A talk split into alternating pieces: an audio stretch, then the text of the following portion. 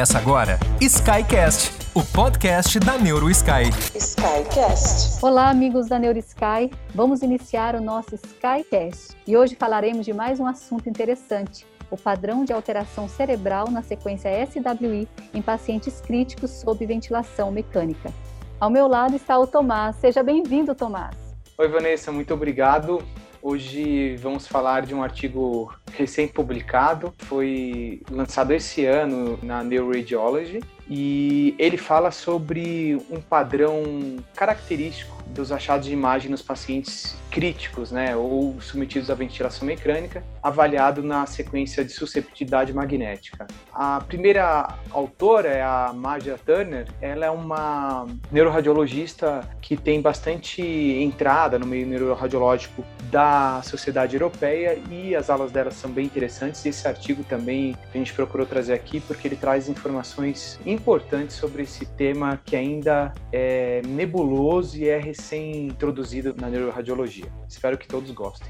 Muito bom. Então vamos lá. Está começando o Skycast, o podcast da NeuroSky.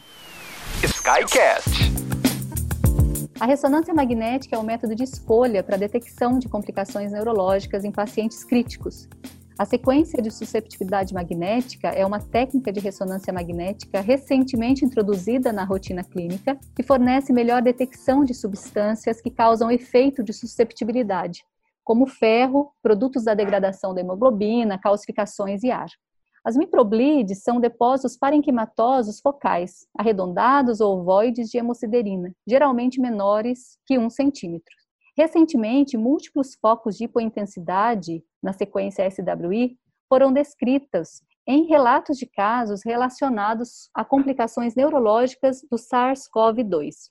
O Vanessa, então, ao longo dos anos, artigos foram publicados em que essas anormalidades, essas alterações na sequência de susceptibilidade são detectadas ou foram detectadas nesses pacientes que estavam em regime de terapia intensiva, ou um sinônimo aqui seria os pacientes críticos, tá? E nesses artigos descritos, eles só estipulavam a etiologia, né, desses focos de susceptibilidade nos pacientes, mas ainda ser um mecanismo mecanismo bem estabelecido, né, proposto. Tá? Uh, e nesse artigo, esse agora que é nosso tema, o que, que ele, ele, propôs? Ele fez uma pesquisa, né, uma revisão do banco de dados de janeiro de 2011 a maio de 2020, né, num banco de dados europeu, e que a intenção foi avaliar as características de alteração de imagem nesses pacientes críticos que estavam submetidos à ventilação mecânica ou circulação extracorpórea, né, oxigenação por membrana extracorpórea.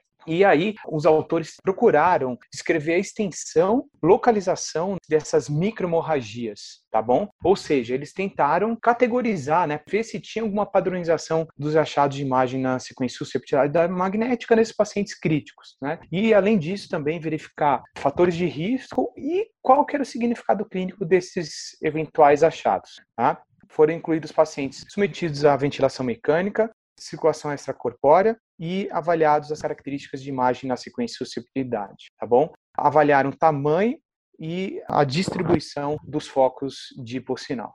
Inclusive, Tomás, 14 pacientes foram analisados neste estudo, e destes, um padrão idêntico no SWI foi observado com inúmeros focos de hipossinal no SWI na interface branco-cinzenta. Esses focos hipointensos foram observados também na região infratentorial. E eles encontraram que o corpo caloso foi acometido em 71% das vezes, a cápsula interna em 35% e o tronco cerebral em 42%. Inclusive, quatro desses pacientes estudados tinham ressonância prévia e não tinha normalidade no SWI. Oh, Van, então, só para deixar claro uma coisa para os nossos ouvintes, é que, vocês vejam, eles pegaram um estudo europeu de 2011 a 2020, né, grandes centros europeus, e buscaram esses pacientes com alteração de sinal no SWI e os pacientes críticos. Vocês vejam, eles conseguiram, começaram com 250 e terminaram com 14 pacientes que se encaixavam, ou seja, não é um número alto. Essa alteração não é comum, tá? Mas eu acho que é importante todo mundo ter em mente, principalmente quem trabalha em hospital, E agora que a gente vai ter muito acesso de imagem, paciente fazendo pós-Covid, paciente que ficar entubado, então é extremamente importante a gente ter noção que esse é um padrão de imagem que pode ser mais frequente a partir de agora tá bom? Então, essa acho que é uma das principais mensagens do artigo, saber reconhecer esse padrão de imagem do paciente crítico, que talvez daqui para frente, nesses pacientes que ficaram muito tempo em UTI devido a essa pandemia que estamos vivendo, nós como neuroradiologistas ou radiologistas devemos aprender a reconhecer. Com certeza. E é interessante que esses focos, né, Tomás, eles não tinham restrição à difusão e em uma parte desses pacientes que foram seguidos não teve alteração no número, na distribuição e nem no tamanho desses focos, né, com o acompanhamento. Mas assim, o artigo ele coloca que tem três padrões, né? Três padrões foram identificados baseado na extensão e na localização dos focos de microsusceptibilidade. Você pode falar para a gente quais são os padrões? Sim, ele divide em três padrões, não. Um, dois e três. O padrão um é um padrão difuso, que nem os autores descrevem, que esses focos de hipossinal na sequência de suscetibilidade estão localizados na interface subcortical, entre substância cinzenta e branca, e também encontrados mesencéfalo, cerebelo e corpo caloso. Então, substância branca subcortical, mesencéfalo, cerebelo e corpo caloso. Padrão 2, padrão subcortical, tá? os focos de hipossinal na interface substância branca cinzenta, córtico subcortical, né? ambos comprometendo as fibras em U e também com disposição ao redor dos núcleos subcorticais. Mas, no padrão 2, não havia comprometimento do compartimento infratentorial ou do corpo caloso, ou seja, só supratentorial, substância branca subcortical. E padrão 3 é onde existiria só o acometimento do corpo caloso. Então, 1, um, supra-infratentorial, dois somente supra e três corpo caloso. Agora eu vou fazer a minha primeira consideração aqui importante em relação a esse artigo. Eu não sou muito a favor dessas padronizações, dessas classificações, né? Não sei qual a sua opinião em relação a isso. Por quê? Porque sempre que a gente tenta padronizar, a gente pode colocar no nosso laudo, e quando você fica na dúvida, ver esse padrão 2 barra 3, né? Então a gente tem que ter muito cuidado. Achei interessante a ideia deles da padronização, tá? Mas a mensagem fica assim, no laudo vamos colocar o padrão de distribuição? Não, não tem necessidade. O importante é saber reconhecer a característica da imagem que esses focos de impulso sinal, eles estão relacionados a achados de paciente crítico. Então, qual a mensagem que fica aqui? Focos de impulsional na sequência de susceptibilidade magnética, com predomínio de distribuição na substância branca subcortical, eles desenham, literalmente desenham a substância branca dos hemisférios cerebrais. Podem ser encontrados o cerebelo, tronco e corpo caloso, e também braço posterior das cápsulas internas. Isso é bem característico. Eu tenho experiência de, eu tenho três casos disso, desses pacientes, e, e esse padrão se repete, né? Isso é bem característico em todos. Tem alguns casos que, além dos focos de susceptibilidade, a gente tem microhematomas, sabe? Hematomas pequenos na substância branca subcortical também podem estar associados. E realmente, restrição à difusão não é comum tá? Mas lembrar do padrão de localização no SWI desses foquinhos aí é bem sugestivo de achar do paciente crítico. Sim, é nesse artigo, inclusive, ele coloca que o padrão 1 parece que foi mais encontrado. De fato, uhum. eu concordo com você em relação aos padrões. Talvez teria sentido se houvesse um desfecho diferente entre eles. Entretanto, eu acho que é importante para a gente saber que se você encontrar apenas um corpo caloso nesses pacientes, a fisiopatologia seja semelhante. Né? Então, assim, é legal para a gente saber que, olha, eu encontrei só no corpo caloso, mas é a mesma coisa, né? Vem do Exato. mesmo lugar. Eu acho que a questão da padronização é importante por isso, mas eu concordo isso plenamente aí. em relação ao laudo, né? Tanto que em relação à etiologia, né, Tomás, esses focos ainda é incerto, né? Embora seja descritos como microbleeds, o mecanismo fisiopatológico não está bem definido. Se seria secundária a uma injúria neuronal ou vascular. O que se vê na maioria das vezes são lesões supratentoriais, com um padrão difuso, como a gente comentou, e sem relação com o território vascular específico. É isso aí, Ivan. O artigo deixa bem claro que a etiologia é indeterminada do porquê desse padrão de distribuição, né, que é muito peculiar e muito interessante. Algumas das hipóteses seriam que transformação hemorrágica de insulto isquêmico, o contexto de trombocitopenia, CIVD, né, coagulação intervascular disseminada, até algum artigo já propôs que seriam pequenos êmbolos gasosos, disfunção plaquetária, ou, assim, a minha opinião é que seja multifatorial. Eu acho que, muito provavelmente, a gente, no futuro, quando isso tiver um esclarecimento maior, a gente vai perceber que não é só um mecanismo que é responsável por esse padrão de distribuição, né? Eu acho que é um contexto, e principalmente esse contexto do paciente que está crítico, né? Tem até um estudo com análise histopatológica de um paciente que ele demonstrou que existiriam pequenas células vermelhas agrupadas dentro dos macrófagos, né? Então, ou seja, aquilo reflete essas microhemorragias, né? Esses focos de susceptibilidade, tá bom? Mas isso ainda está para ser esclarecido. Lembrando que esse padrão, existem já artigos publicados ali que seriam encontrados na síndrome da angústia respiratória aguda, né, SARA. Então, os pacientes com SARA, eles têm esse padrão também, ou seja, paciente crítico. Outra coisa importante também é o edema cerebral de alta altitude, que também tem um padrão de imagem muito semelhante.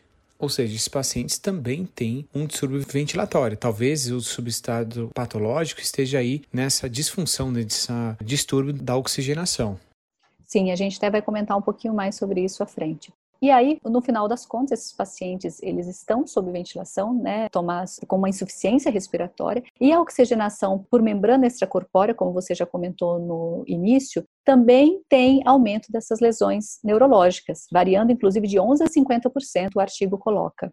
As complicações mais comuns seriam hemorragia subaracnoide e lesões isquêmicas. Mas essas alterações de microsusceptibilidade também estão descritas. E nesse caso, o edema vasogênico e a vasodilatação dos capilares cerebrais devido ao aumento da pressão venosa durante a ventilação pela membrana extracorpórea. Talvez pudesse também ser um mecanismo. Né? E ainda tem um outro mecanismo que eu acho que talvez você poderia comentar com a gente, das alterações de microsusceptibilidade. É, só recapitulando isso que você falou da membrana extracorpórea, deixar bem claro. No artigo ele fala que os pacientes submetidos à oxigenação por membrana extracorpórea, eles têm aumento de alterações neurológicas, tá? Que o mais comum seria hemorragia subaracnoide e AVCs, né? lesões isquêmicas. Mas esses autores também encontraram esse padrão dos focos de microhemorragia na susceptibilidade em pacientes submetidos à membrana corpórea. Então, lembrar disso também. Tá? E isso que você falou, um outro mecanismo que foi descrito nesse artigo, que seria um mecanismo proposto para esse padrão de distribuição dos focos de microhemorragia, poderia ser uma deposição então de macrófagos com componentes de sangue, né, hemácia, hemociderina, junto das paredes dos vasos, tá bom? Então, seria o que? A presença, faria, ocorreria um trombo na microvasculatura,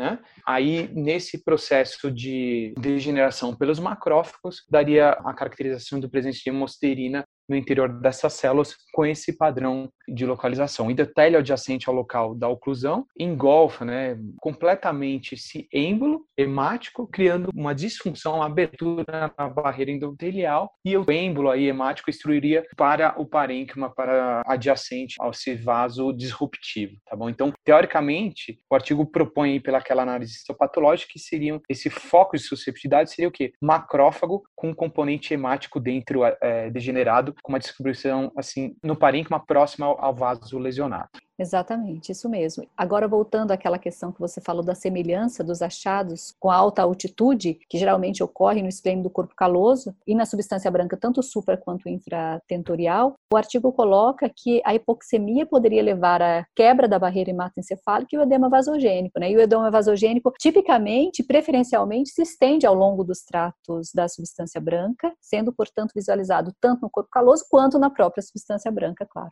É, o dano neurológico ele seria determinado pela hipercapnia, né, que pode resultar em vasoconstrição e aí, portanto, uma diminuição no fluxo sanguíneo cerebral e essa rápida conversão, né, dessa transformação da hipercapnia para a normocapnia ou hipocapnia relacionada ao tratamento, essa correção relacionada ao tratamento, levaria então a um distúrbio da autorregulação cerebral, né? E levando ao aumento do risco de complicações neurológicas, como injúrias isquêmicas e, eventualmente, essas microhemorragias. Então, vejam que interessante. Existe um dano neurológico promovido pela situação do hipofluxo é, cerebral, hipercapnia levando ao hipofluxo cerebral pela própria doença. Aí o paciente é submetido ao tratamento, à ventilação mecânica, tentando restaurar todos os padrões. E essa mudança do regime de hipercapnia para a normocapnia ou hipocapnia poderia levar a um distúrbio de autorregulação, levando toda essa cascata de achados nos exames de imagem. Exatamente, é muito mais complexo do que parece. Muito. Né? E diante dessa pandemia da Covid-19, Tomás, muitas complicações a gente tem visto visto muitos artigos descrevendo essas complicações neurológicas. E a gente sabe que os vírus têm essas características neurotrópicas, né? E os relatos nos pacientes com Covid em situação crítica foram descritos casos de leucoencefalopatia e microhemorragias em até 30% dos pacientes, como você comentou, com achados semelhantes a esse que a gente estamos comentando do artigo aqui.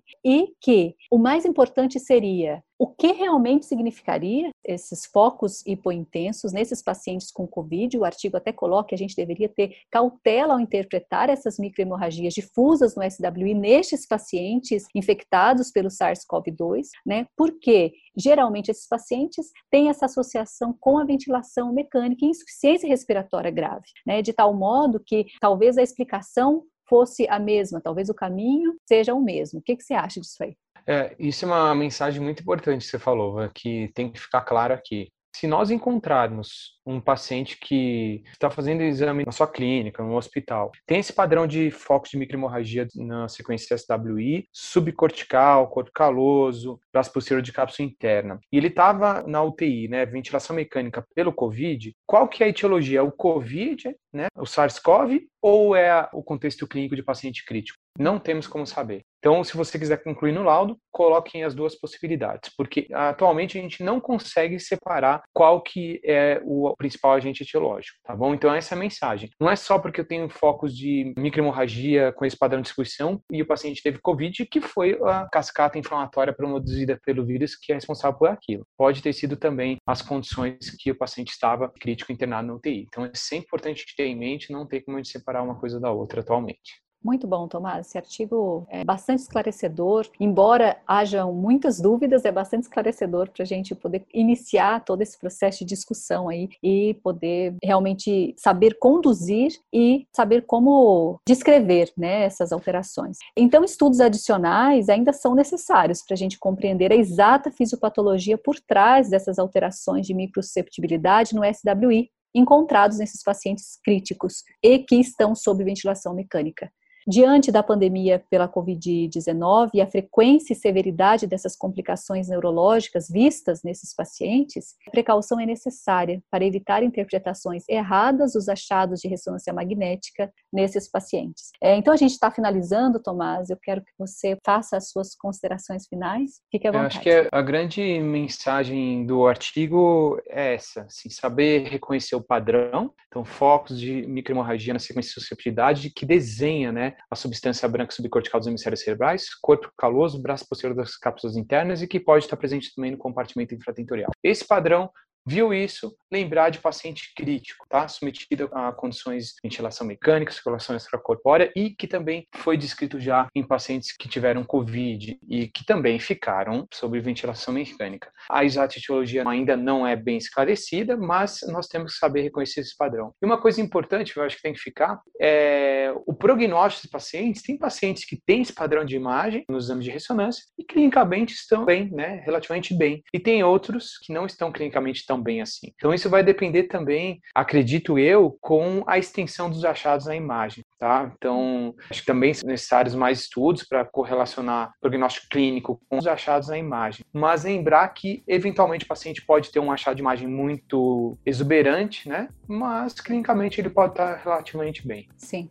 apenas os estudos futuros vão nos falar isso também, como será, né? Como que esses pacientes vão reagir efetivamente, né, isso. quanto a isso. Então tá bom, Tomás, obrigada por hoje, espero que o pessoal tenha gostado, continue nos seguindo. Um grande abraço a todos, a você, Tomás, até a próxima. Obrigado você, Eva. Espero que todos tenham gostado. Até a próxima. Você ouviu Skycast, o podcast da NeuroSky.